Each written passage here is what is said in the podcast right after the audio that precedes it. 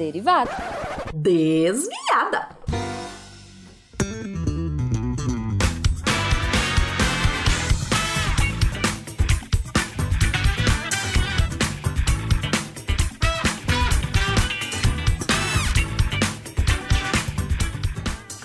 Bom horário, pessoal! Aqui é a Debbie Cabral, editora do portal, e atualmente é responsável pela leitura de e-mails e comentários no post.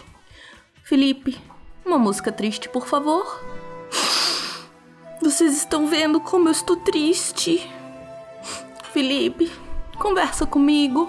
Oi, Debbie Cabral, pode falar. Você tem ouvido os podcasts? Claro, eu escuto todos os podcasts do Portal Deviante. Você tá gostando? São os melhores da podosfera. Porque eu tenho tido tão pouquinho comentário para poder ler aqui no Derivadas.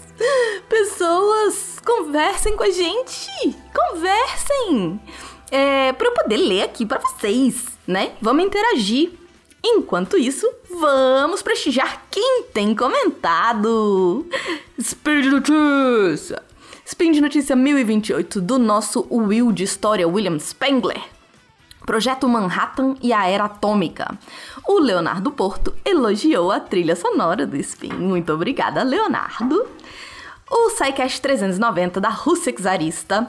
Eu cheguei a fazer um comentário porque já tinha recebido um e-mail da última vez que eu gravei, que foi muito próximo de quando saiu o cast da Rússia, né?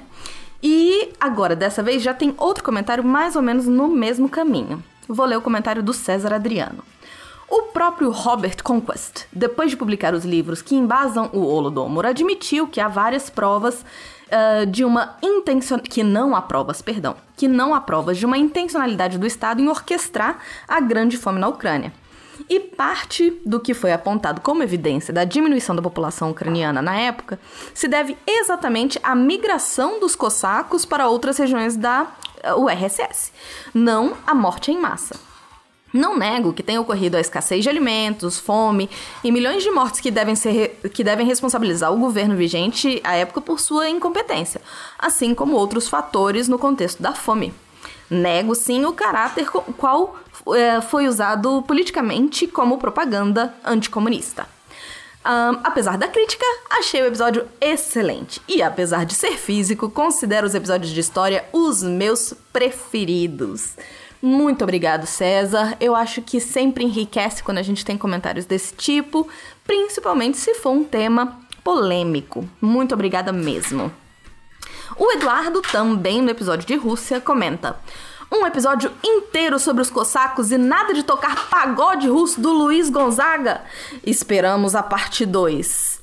É, editor, vamos colocar o Luiz Gonzaga pra tocar? Toca um pouquinho de Luiz Gonzaga. Obrigada.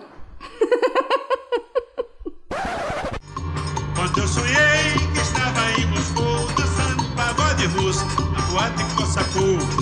Quando eu sonhei que estava em Moscou dançando pagode russo na boate Cossacou. Parecia até um frevo naquele cai e não cai. Parecia até um frevo naquele vai e não vai. Parecia até um frevo naquele cai e não cai. Parecia até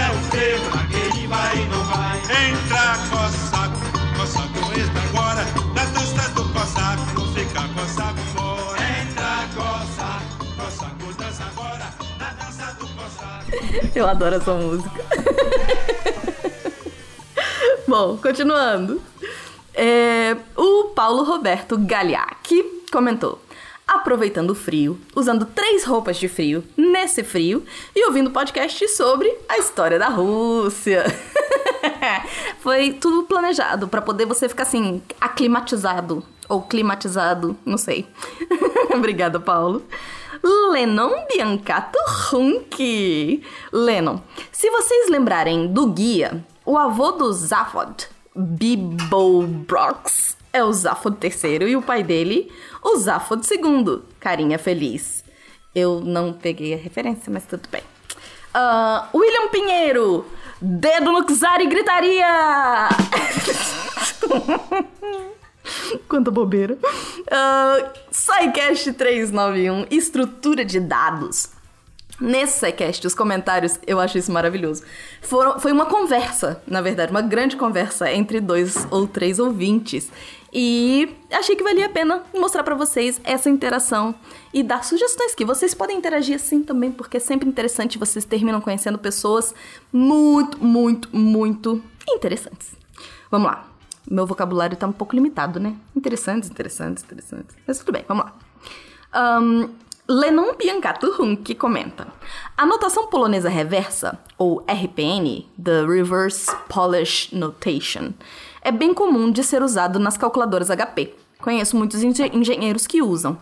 Aí o Guilherme Dinenbeer responde: No começo é um pouco estranho, mas depois fica tão natural que é até mais rápido de calcular. Isso porque ele deixa a pilha de cálculo sempre vazia, mostrando somente os últimos valores não operados, mantendo a GUI sempre organizada entre aspas. Já no método algébrico, as equações ficam se repetindo na GUI sempre que são operadas, deixando o visual mais poluído. Lennon responde: isso é verdade. Inclusive, se você estiver olhando para uma equação, você pode ir operando na ordem de prioridades, parênteses, chaves, expoentes, multiplicação, por exemplo. Guilherme Dinenbeer respondeu de novo. Não só pode como deve, já que o RPN sempre vai operar as posições 1 e 2 da pilha de acordo com o operador aritmético. Na faculdade eu usava uma HP da série G, mas sempre que eu precisava escrever a equação inteira para garantir que tudo estivesse no lugar certo, eu precisava usar o Equation Writer, ou alterar para o modo algébrico, já que o RPN não é estruturado dessa maneira e não permite uma visualização adequada da equação completa mas para operações mais simples e corriqueiras é uma ferramenta fantástica. Lennon responde: Na verdade, pensando bem, não é obrigatório, mas facilita muito. Exemplo simples: 2 mais 2 vezes 3 pode ser feito. E aí tem um, né, um trem escrito. Aspas, 3 maior que enter, maior que 2, maior que x, maior que 2, maior que mais. Fecha aspas. que seria seguindo a ordem que já dissemos, mas também posso fazer 2 maior que enter maior que 2, maior que enter maior que 3, maior que enter maior que x, maior que mais. Precisa de mais passos, mas dependendo do que estiver fazendo, pode auxiliar no raciocínio. O Fábio Ferreira agradeceu, disse que vai dar uma olhada, e o Lennon recomendou dois. Ele recomendou um canal e dois vídeos aqui para quem tiver interesse: pilhas e notações polonesa reversa e código para solucionar a torre de Hanoi usando Python. Enjoy! É isso, pessoal! Se você quer entrar em contato com a gente, não quer falar no post, manda pra gente uh, no contato arroba se você não quer que eu leia, mas mande seu e-mail só para conversar com a gente, coloca lá, Deb, não lê meu e-mail, por favor, que eu não vou ler, tá? Mas muito obrigado para quem continua mantendo contato com a gente e é isso, entrem em contato, é sempre muito bom ouvir de vocês. Um beijo!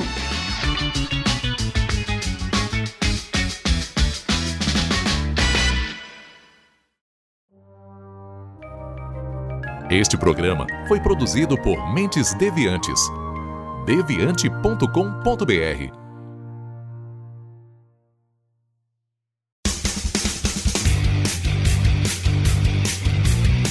Cortes, edição de podcast.